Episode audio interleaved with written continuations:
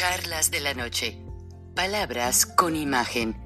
El análisis de los acontecimientos que influyen en nuestra vida con el periodista Francisco Durán Rosillo.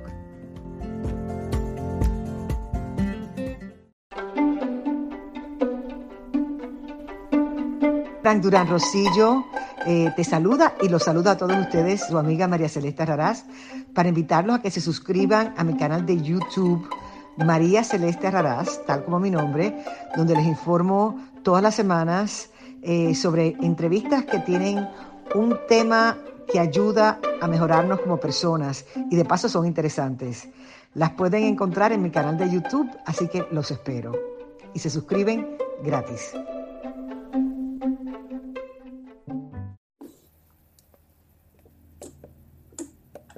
Recording in progress nada más y nada menos que el Partido Demócrata tiene dos fuertes contendientes a la presidencia de Estados Unidos y que están manejándose de una manera muy interesante. Los dos hablan español, los dos son ciudadanos norteamericanos, los dos entienden perfectamente la cultura, principalmente mexicana y latina en general, y desde sus posiciones políticas, con mucha experiencia, han demostrado ayudar mucho al inmigrante. O sea, si usted tiene planes de venirse a vivir a Estados Unidos, en este momento, no le busque.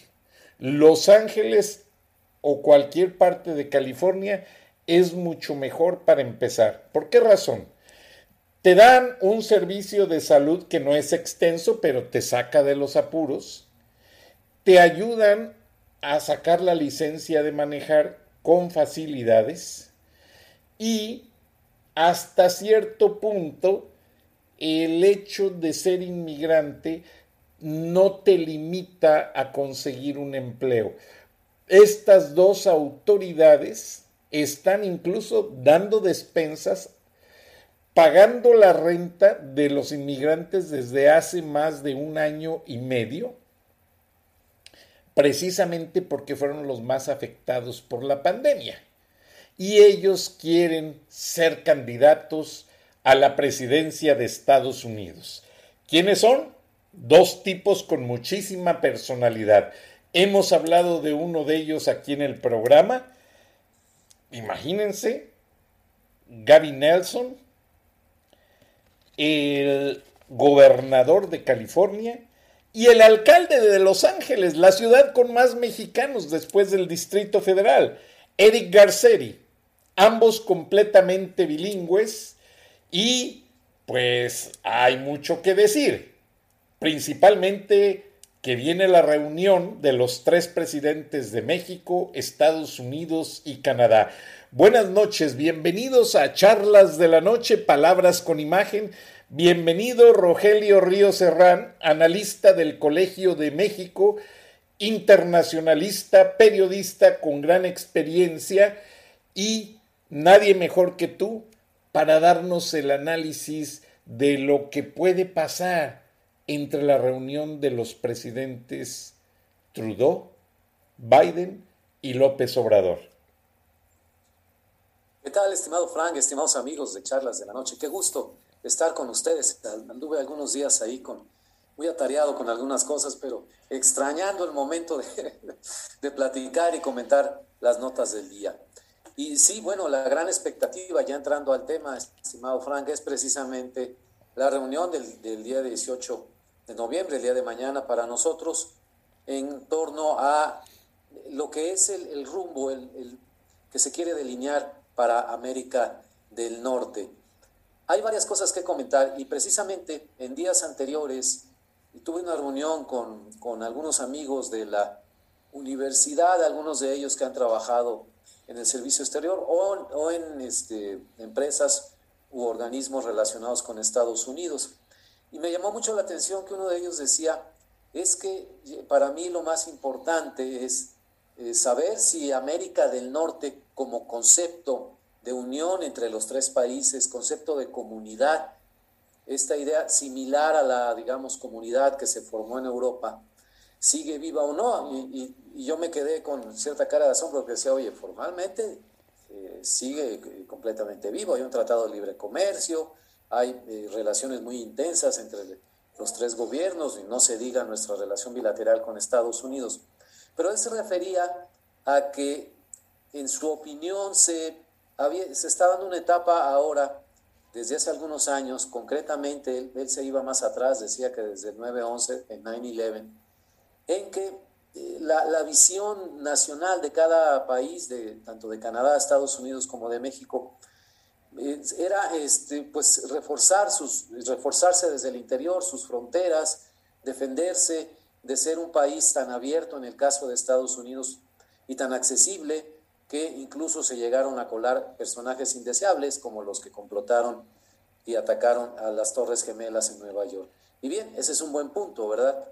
Pero eh, por otro lado, comentábamos ahí en la misma reunión, el argumento del TME, que el Tratado de Libre Comercio, me parece que la importancia de estos últimos 26, 27 años que llevamos ya de Tratado de Libre Comercio, los beneficios que ha traído para México, para Estados Unidos y para Canadá, sobrepasan con mucho eh, las cuestiones de seguridad o el temor legítimo, estimado Frank, estimados amigos, porque cada país lo debe tener, a que lleguen amenazas del exterior. Si su acceso en fronteras es, es muy flexible, si su política migratoria también es muy flexible. Creo que los beneficios económicos, a fin de cuentas, son los que han marcado el tono y la ruta para decir que sí existe una comunidad de América del Norte. Claro, ya matizando más, vemos que hay ciclos políticos, presidentes que cambian en Estados Unidos, en México, primeros ministros en Canadá. Pero a pesar de que ha habido, ha habido digamos, el péndulo se ha ido de un extremo a otro en, estos tres países, personajes que son o de centro o más conservadores o más progresistas. Yo creo que ninguno de ellos ha puesto realmente en entredicho o ha querido eh, acabar con esta idea de, de la unión que se forja a través del Tratado de Libre Comercio pero que se extiende a otros ámbitos, por supuesto, y que llega hasta, hasta la cultura, los intercambios sociales, artísticos, etc. Me parece que nadie, nadie está pensando en eso, eh, estimado Frank. se piensa así en, los problemas que, que nos atañen a todos, particularmente a México, Estados Unidos, la migración, la seguridad, la economía, la orientación del gobierno que está ahorita en México, de López Obrador, y por supuesto los giros que ha sufrido eh, la propia Unión Americana, ¿no? Con, la anterior presidencia de Trump, ahora la actual presidencia del señor Biden, un republicano, un demócrata, que ha sido más o menos la alternancia más reciente en Estados Unidos, uno o dos ciclos de, un demócrata, uno o dos ciclos de un republicano. Aún así, y con todos los matices que introducen los gobernantes, creo que está mucho, muy firme la idea de una comunidad de América del Norte. Ahora, en esta reunión de mañana quise hacer este, este prólogo porque me parece importante para ubicarnos. Lo que, lo que yo esperaría, mis expectativas son de qué manera, y me parece que es una gran oportunidad, quizá la última oportunidad para el presidente López Obrador, de qué manera se va a comportar y, a tratar de estar al nivel de estadista que se manejan en la presidencia de Estados Unidos y, con el primer ministro de Canadá, para, antes que sus propias... Eh, eh, visiones políticas, eh, intereses de partido, en fin, antes que eso, eh, saber que está llevando eh, la defensa y la representación del interés nacional de México, es decir, de todos los mexicanos, absolutamente de todos, tanto los empresarios como los funcionarios de gobierno, etcétera, etcétera.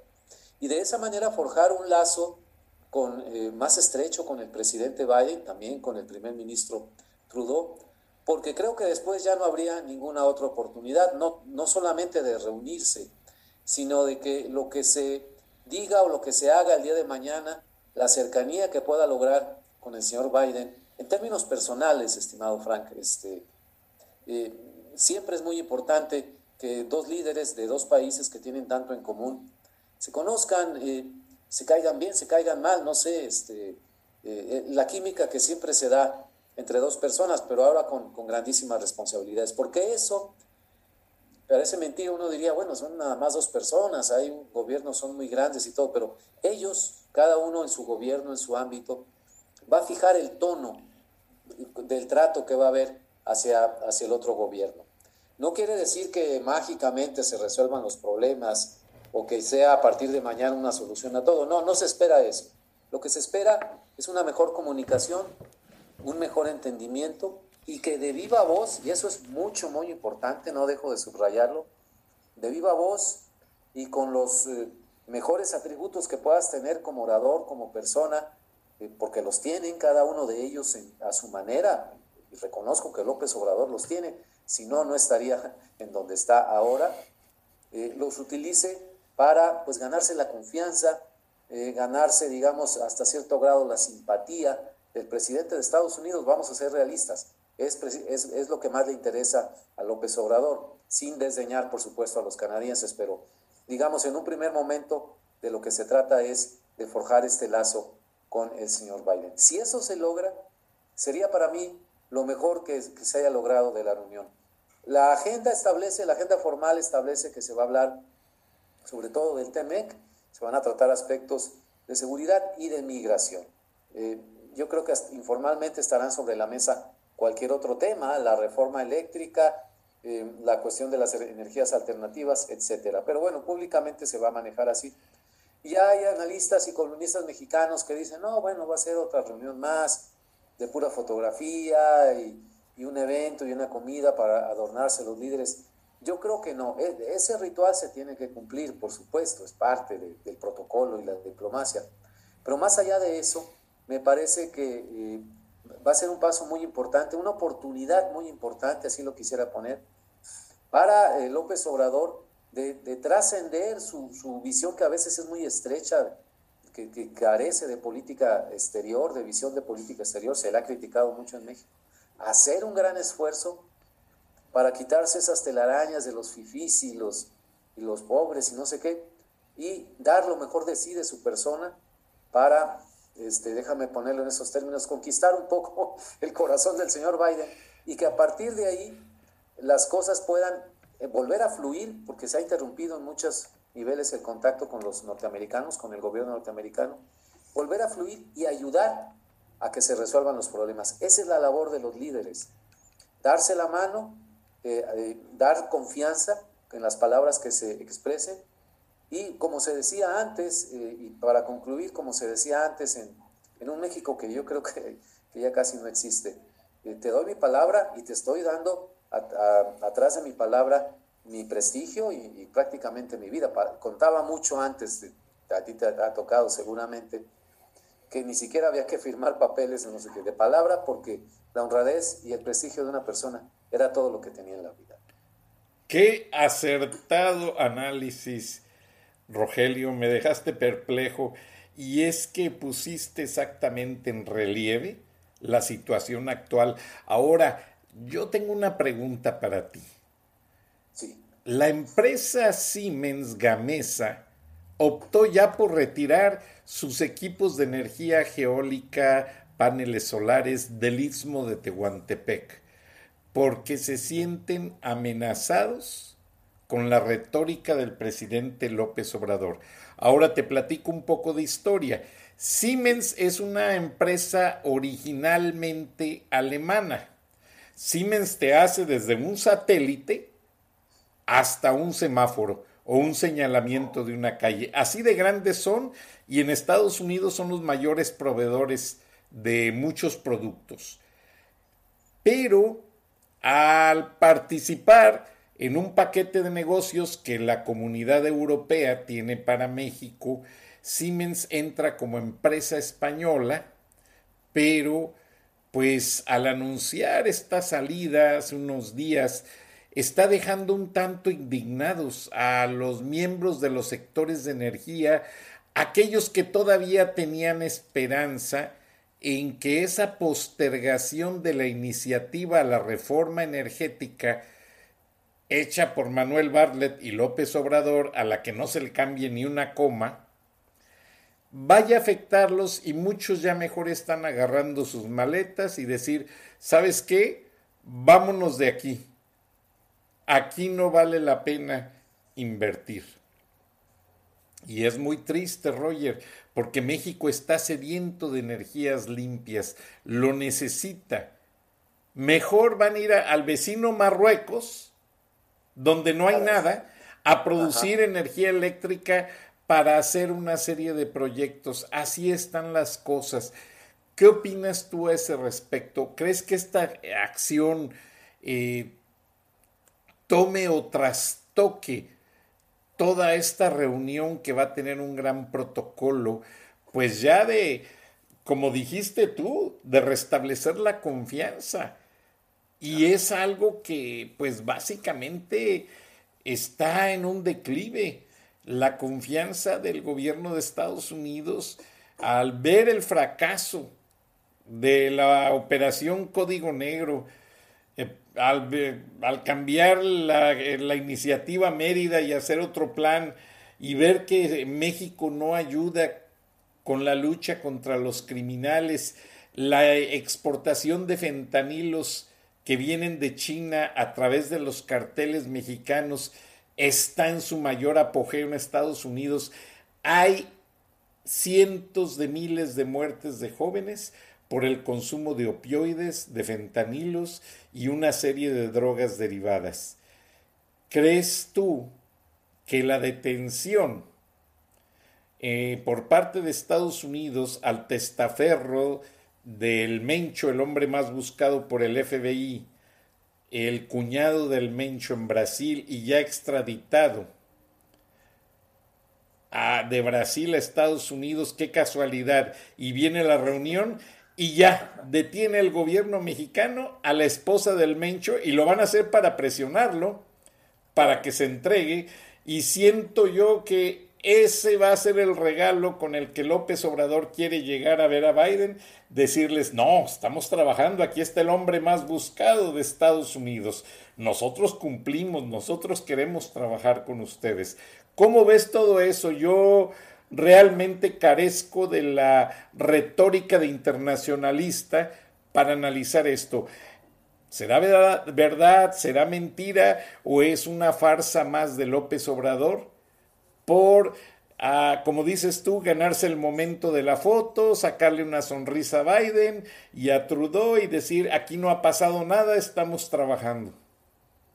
Sí, mira, muy, muy buena pregunta y muy buen punto, porque juntas dos cosas, Siemens Gamesa y las detenciones de gente cercana al, al Mencho, justamente en, en, la previa, en la víspera de la cumbre, pues dice, sí, bueno, están tratando de quedar bien. Ahora, un solo evento o, un grupo de eventos, eh, tanto en lo económico, en el caso de Siemens Gamesa, como en la cuestión de seguridad, difícilmente, estimado Frank, eh, a pesar de lo relevante que, que, son cada uno por sí mismo, por supuesto, pero difícilmente pueden poner en riesgo todo el conjunto de la relación. En lo que sí influyen es en que de cada lado de la mesa son elementos que se mencionan para, para presionar por un lado y por el otro, ¿no? En efecto, será un caso en que tengan en mente los negociadores estadounidenses si es que sobre la mesa se pone también la discusión sobre la reforma energética o reforma eléctrica. públicamente ha dicho el presidente López Obrador que de eso no se va a hablar o no estaba agendado, pero que si le preguntan, él la va a defender. Pues se va a meter en un berenjenal. Pero mira, el punto para entender esto tiene que ver también con otro ángulo. Del lado de, eh, de los negociadores de Estados Unidos y de Canadá, representantes de su gobierno, hay equipos diplomáticos y, de asesores mucho, muy sazonados y experimentados, eh, eh, que ya han este, tenido años al servicio incluso de varios presidentes. Eso es uno de los rasgos muy distintivos en, el servicio exterior de Estados Unidos, que han ayudado tanto a, demócratas como republicanos. Incluso al presidente Trump, este, que bueno, los ponía de cabeza con la diplomacia casi todos los días. ¿no? Lo que te quiero decir es que yo no sé, habría, ah, esta va a ser una prueba de fuego también para el gobierno de la 4T, porque es inevitable que desde, desde el interior de México se ha visto que es un gobierno eh, cuyo motor no funciona parejo. Hay áreas que parece que trabajan muy bien, que avanzan, que dan resultados cuando el presidente se los pide. Hay otras áreas que se quedan atrás, que no dan resultados y que al contrario, este, le ocasionan más problemas al presidente de los que le resuelven. Eso por un lado, que digamos es la aptitud o ineptitud de los titulares de cada secretaría, de cada parte del gabinete. Pero otra, otro ángulo que se ha estudiado mucho y que yo he escuchado también entre analistas y columnistas, y lo he discutido con ellos, es que tiene que ver con que el funcionamiento intragobierno entre secretarías no es el más adecuado, no es el más fluido. Uno pensaría que en un equipo de negociación, por ejemplo, eh, cuando el negociador de México era Jesús Seade, cuando se renegoció el Tratado de Libre Comercio y el negociador de Estados Unidos, el señor Robert Lighthizer, eh, y, y su equipo que tenía atrás de él, recordarás, y porque fue mencionado en los medios de comunicación, que llegaban los norteamericanos a la mesa de negociación, el señor Lighthizer, y no sé, 10 o 12 de sus asesores, asistentes y todo. Y de parte de México, de una manera mucho, muy extraña, porque no es usual ni común, ni en las negociaciones de empresa privada, ni mucho menos en la diplomacia, el señor Seade insistía en entrar él solo a las reuniones de negociación para ver todas las cuestiones comerciales. No le decía a nadie hasta que ya tenían firmado y negociado lo que él consideraba que era lo mejor para México.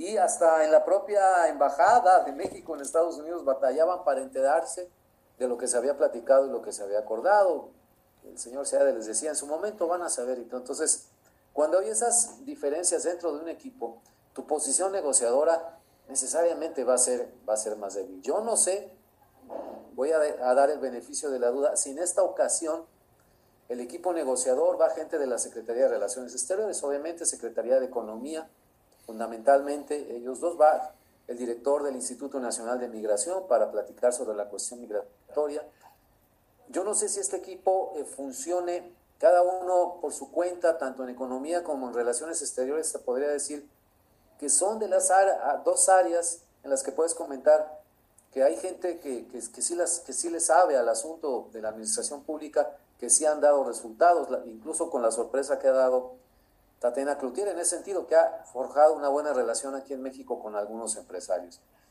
Pero, pero vamos a ver si estos equipos que por separado parecen funcionar bien, no necesariamente cuando estén juntos lo van a hacer, porque no ha sido el estilo de este gobierno, porque también tiene mucho que ver con el liderazgo del presidente, es decir, si yo nada más en determinada área quiero que tú me reportes a mí, pero no quiero que se anden enterando los otros secretarios por celos políticos, cálculos de otro tipo, pues sí, vas a tenerlos a todos nada más trabajando en lo suyo y tú eres el único que vas a ver que va a ver todo el panorama. Pero eso pues debilita las posiciones negociadoras porque la gente de relaciones exteriores le pueden en un momento dado sobre la mesa poner algo que ya se negoció con economía, pero que a la gente de relaciones exteriores no le parece bien, piensan que hay una falla y todo, pero ya no hay nada que hacer, ¿no? Entonces, ese es otro punto que se puede, que se debe seguir de cerca en esta, en esta ocasión. Cuando ya se llega a una reunión de líderes a este nivel, se supone que ya hay muchas cosas negociadas previamente, que ellos dan el visto bueno. Pero te digo, repito y lo reitero, no sé si en el caso de México ya esté perfectamente enterado todo el equipo que, está viajando desde estos momentos a Washington sobre qué va a decir cada uno. Me temo que, tal vez no es el caso porque, repito, hemos visto los antecedentes enfrente. esto que te platiqué del señor Seade es increíble, ¿no?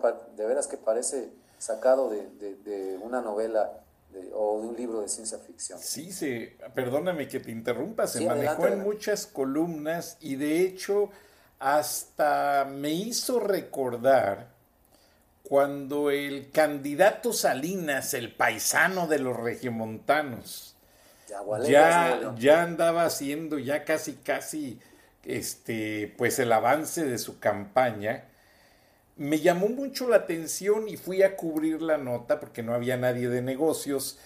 La visita de Herminio Blanco a un grupo de empresarios regimontanos. Y ah, Herminio Blanco fue muy amable.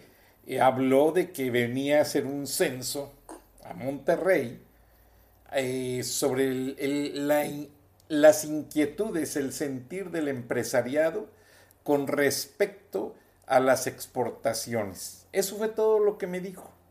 Jamás me imaginé que estaba hablando de algo tan grande como un tratado comercial que iba a durar más de ocho años o diez años y que ha fortalecido comercial y estratégicamente la relación de ambos países y Canadá. Ahora, esta territorialidad del señor Seade será por instrucciones del presidente para que nada más le avise a él lo que está pasando y él, el presidente, como es costumbre, ponga su huella digital a decir, se hace así y punto. De hecho, me recuerda mucho a un amigo que se llama Alfredo Duarte, un gran cubano, un gran escritor, inmigrante y colaborador de CNN, y en una ocasión lo invitamos a una reunión de todos los canales en español y nos habló sobre ciertas cosas de la sintaxis, la gramática. Estábamos conjuntando un diccionario de lenguaje neutral que funcionara en todos los países de América Latina y el Caribe, porque si decías el popote, para los mexicanos nos funciona, para los costarricenses es la pajilla y párale de contar, todos tienen una interpretación. Entonces invitamos al señor Duarte, gran amigo de Abel Dimán, que ya está en el cielo, el primer manager de CNN en español y que fue director de Associated Press en la oficina de México. Y Abel no pudo ir y me dice Francisco, mira, te mando a Alfredo Duarte, sabe mucho de gramática el señor. Y sí, la verdad, Alfredo, este, un, un gran talento como locutor y como redactor y de repente alguien del equipo americano que quería entender la situación en español le hace una pregunta, oiga Alfredo, ¿y esta situación? Y de repente contesta muy chistoso, es que en CNN lo hacemos así. Punto. Y ya los cayó a todos, ya no quiso dar explicaciones. Y le digo, oye Alfredo, el motivo de la reunión era conciliar, explicar todas las connotaciones del lenguaje.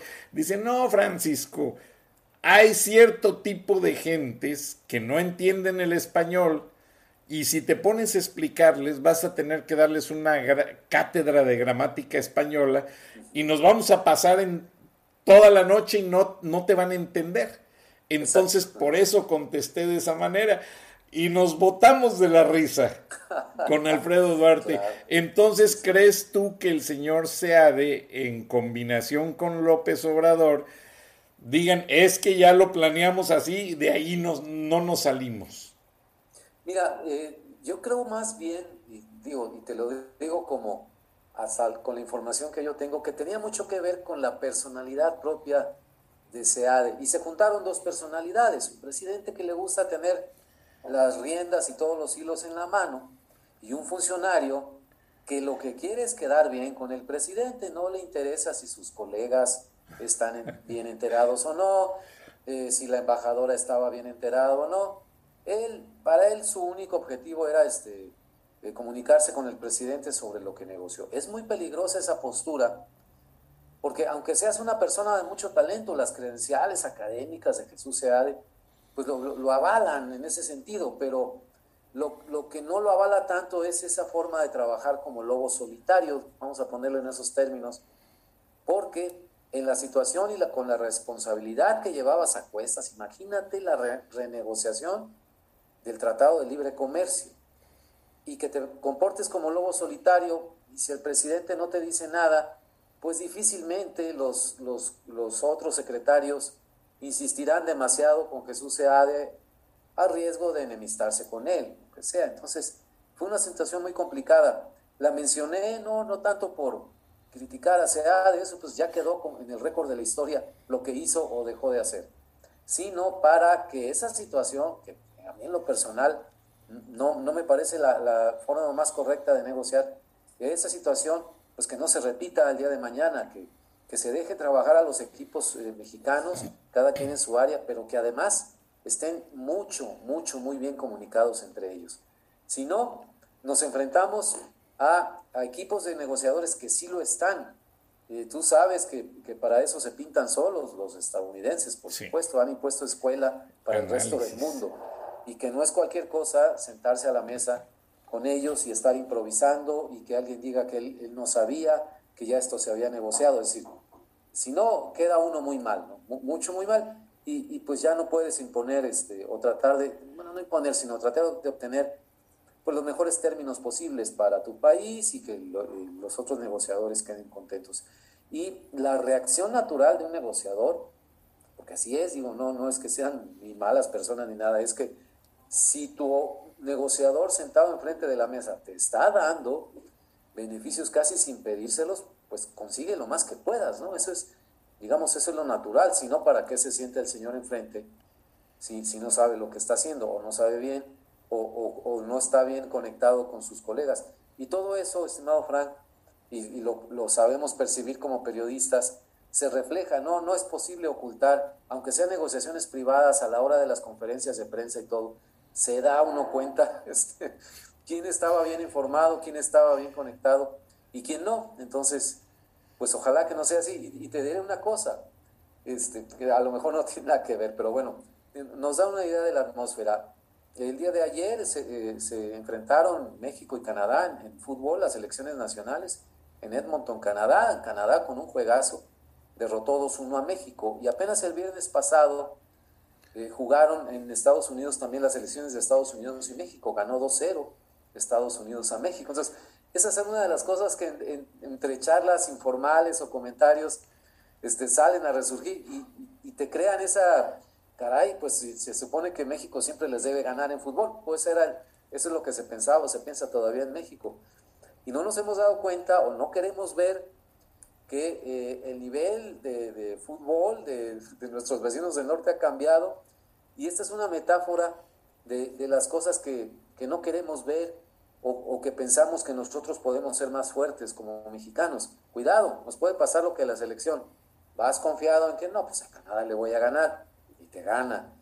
No, pues a Estados Unidos y te gana. Entonces, eso te da mensajes que sirven para todo lo demás. ¿no? pues algo estamos haciendo mal, que nos estamos quedando atrás. Incluso en el fútbol, que siempre hemos pensado que somos los mejores de la CONCACAF. Me parece que ya no. Mira, Roger, acabas de dar un punto muy claro, muy acertado.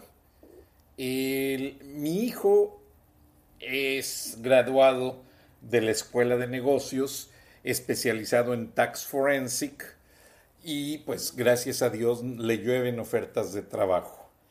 Y él dice que los norteamericanos, a nivel deporte, consideran que un jugador se hace bueno hasta que después de jugar muchos campeonatos y entrenando, encesta diez mil veces la pelota desde cualquier parte. Diez mil veces, aparte de jugar todos los campeonatos. Número uno. Aparte de los juegos. En cuestión de negocios, a los chamacos desde la universidad los hacen unos analistas. Mi hijo se graduó en Georgia Southern y me dice, papi, qué interesante. El analista de negocios que me dio clase dos semestres fue analista de negocios para la Agencia Central de Inteligencia con el presidente Ronald Reagan. Y se sabía el libro de memoria porque los dos libros que llevamos él los escribió y les decía, miren, es que así la economía va cambiando de este, dando estos efectos. Y nunca ignoren las estadísticas, los números, los resultados y los asesoramientos de expertos para tomar decisiones. Esa es la regla número dos. Fíjate qué importante. ¿eh? El asesor de inteligencia de negocios para un presidente. Y mi hijo tuvo la oportunidad de estudiar con él. Y después eh, yo tengo un amigo que se llama, eh, se apellida Wallace. Él también fue analista de negocios en la Agencia Central de Inteligencia. Y él es de Oregon. Y le pregunté, oye, John, ¿qué tan fuerte es tal maestro. Me dice Francisco, si tu hijo aprovechó las clases, estuvo con un hombre que es de lo mejor en materia de análisis de negocios. Porque él no escatima números, no escatima rendimientos, no escatima gráficas y sabe darle el buen aprovechamiento. Tú sabes que en el álgebra no todas las gráficas te funcionan para ciertas cosas. Algunas son comparativos para decir rangos, otras te indican poder de fuerza y penetración, como los histogramas y polígonos, otras te dan grupos como las gráficas de Pi, etcétera, etcétera. Pero me quedé yo muy admirado de ver la manera en que a los chamacos acá a nivel universitario les meten que se hagan expertos. Fue un día con Delisa Rice a darles una conferencia, la, siendo secretaria de Estado norteamericano. Ah, y les dijo a los chamacos, no me importa, porque había estudiantes de ingeniería, de negocios, de medicina, de enfermería. La secretaria de Estado les dijo, no me importa que alguien de ustedes se vaya a dedicar a cambiar tornillos pero quiero que lo hagan de la manera más exacta, a cambiar el tornillo indicado, no improvisen y usen el de los materiales adecuados. Y eso es muy del americano. Es muy perfeccionista, es muy limpio en sus procesos, en sus protocolos.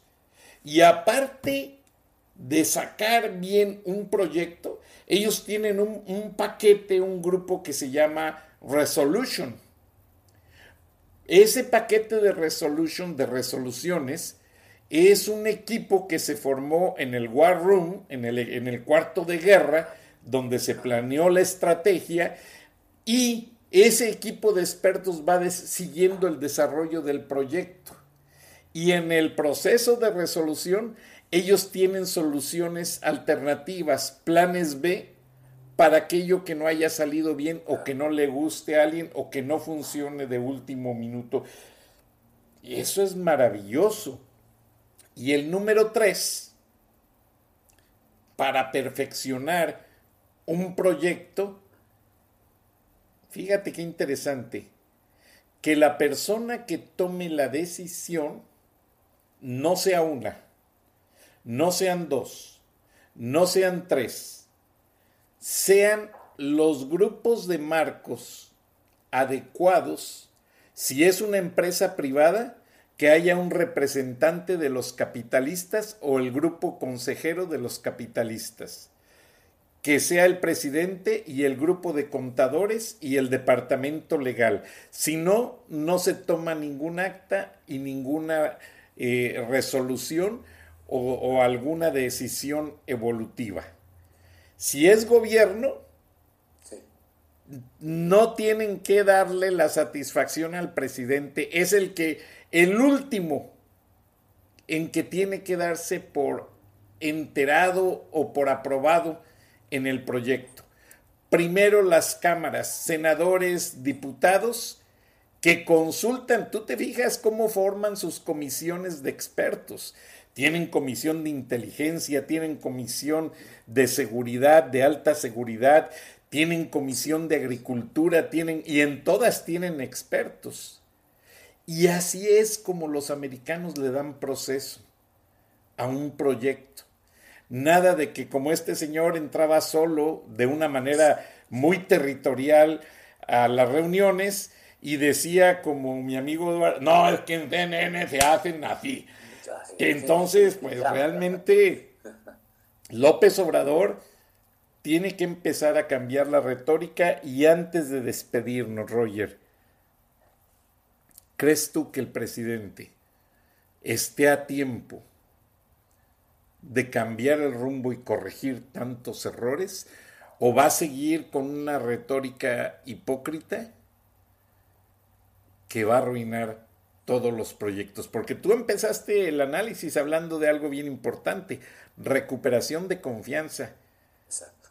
Y los americanos, el americano no le gusta que le mientan, no le gusta que le roben. Y si tú le dices al americano, al banco, le debes dinero y le dices, mira, no te puedo pagar, pero te prometo que en dos meses te doy una parte si no llegas en dos meses y no le das cuando menos 10 dólares, 20 dólares, el americano se pone fúrico y te pierde la confianza.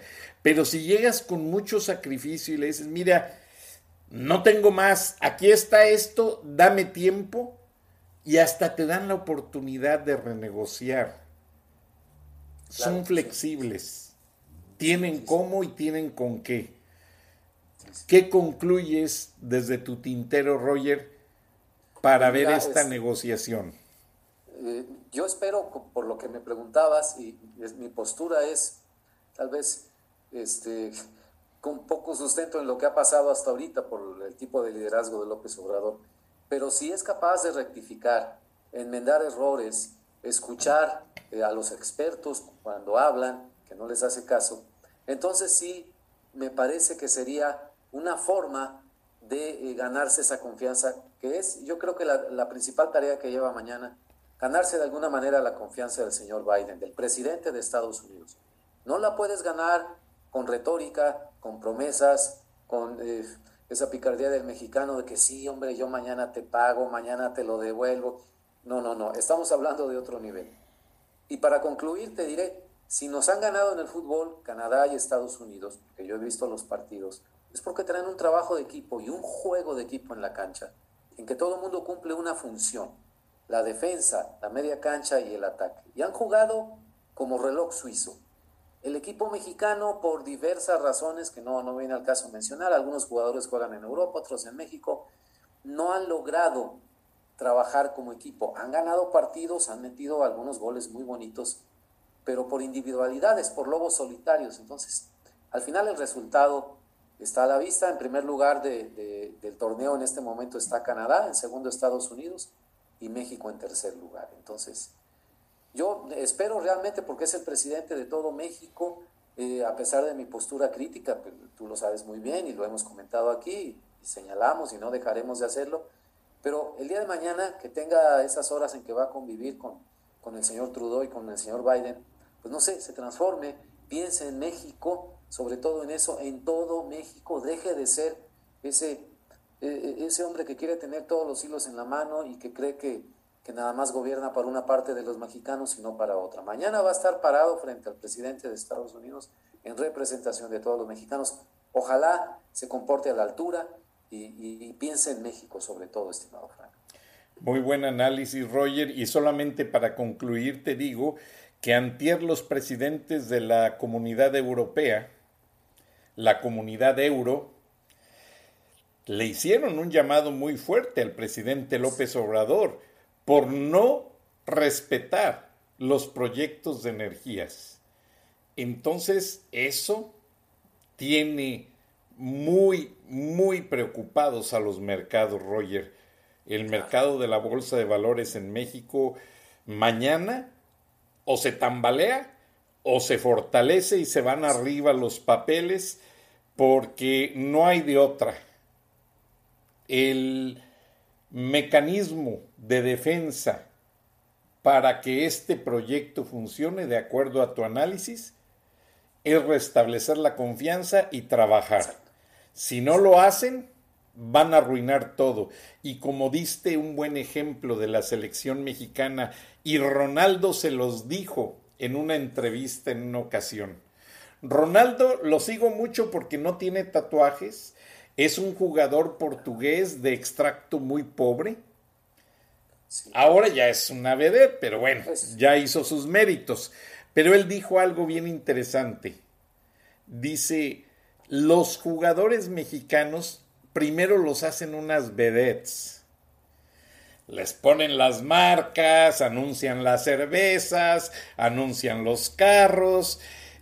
por dos, tres goles que meten ya los, los inflan entonces ya cuando llegan a los campeonatos, ya no llegan a luchar para meter ese gran gol.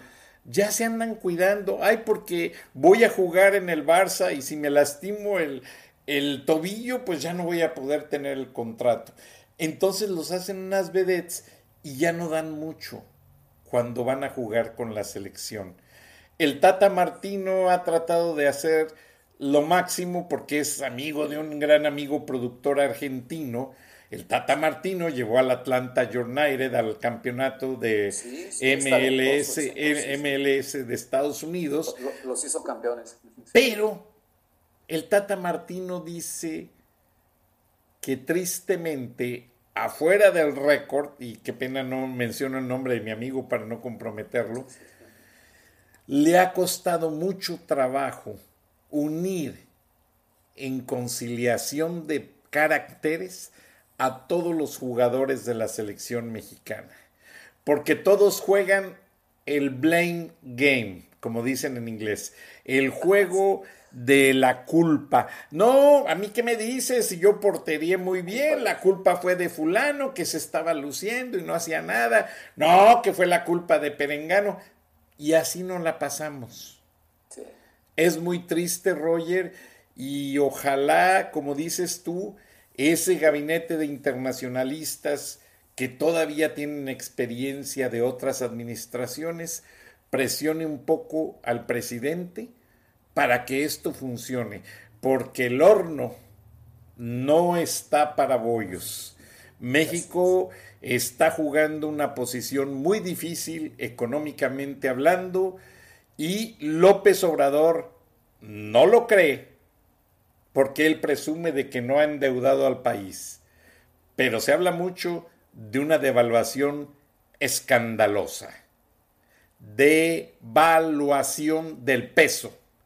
Si López Obrador sigue con sus estupideces, el peso vuelve a vivir aquella época de Echeverría y de López Portillo que no lo pudieron defender ni como un perro. ¿Recuerdas la frase? La famosa frase esa. Sí, sí. Y, Finales de, sexenio de desastre. Y el presidente no dura ni se vuelve a reelegir. Una devaluación en este momento no la aguanta ni el ejército. Así te lo digo, Roger. Aunque tengan expertos en albañilería, expertos en enfermería, este, no los tienen en finanzas. Y el gobierno está en la cuerda floja. Y es difícil que vuelvan a salir. Muchas gracias, Rogelio Río Serrán, internacionalista del Colegio de México, editorialista de la página de opinión, editor de los diarios del Grupo Reforma escritor y mañana no me aguanto las ganas de que hagamos tu eh, análisis, escucharte, que veas de primera mano cómo sentiste a Trudeau, a Biden y a López Obrador. Y toca madera y reza para que este señor no vaya a cometer ninguna estupidez. Buenas noches, Rogelio Río Serrán. Gracias a nuestra audiencia y a la audiencia de Los Ángeles les agradecemos sus mensajes y toda esa ayuda que han recibido por parte de los estudios Universal, que patrocina dos de las emisoras que nos tienen en su programación. Gracias por ayudar a los niños con más necesidades en las escuelas públicas de Los Ángeles. Estudios Universal ha tomado la iniciativa de dar mochilas, uniformes, libros, libretas, todos los útiles escolares, aparte un día muy bonito en los Estudios Universal en Los Ángeles para esos niños y su familia. ¿Y de quiénes hablamos? De los hijos de los agricultores, de los campesinos, que cultivan los campos, que nunca han tenido la oportunidad de ir a un parque. Muy bonito. Gracias a los estudios Universal, nuevamente, les mandamos un saludo, un abrazo y gracias a nuestra gran audiencia, porque nuestra audiencia es de las áreas rurales, de Idaho, Nuevo México, California. Nosotros no llegamos a ciudades grandes, hay que ser muy honestos, pero estamos ya en 39 plataformas mucha, y en YouTube. Muchas gracias por el favor de su atención. Buenas noches y nos escuchamos y nos vemos mañana, Roger. Claro que sí, hasta mañana, gracias. Recording stopped.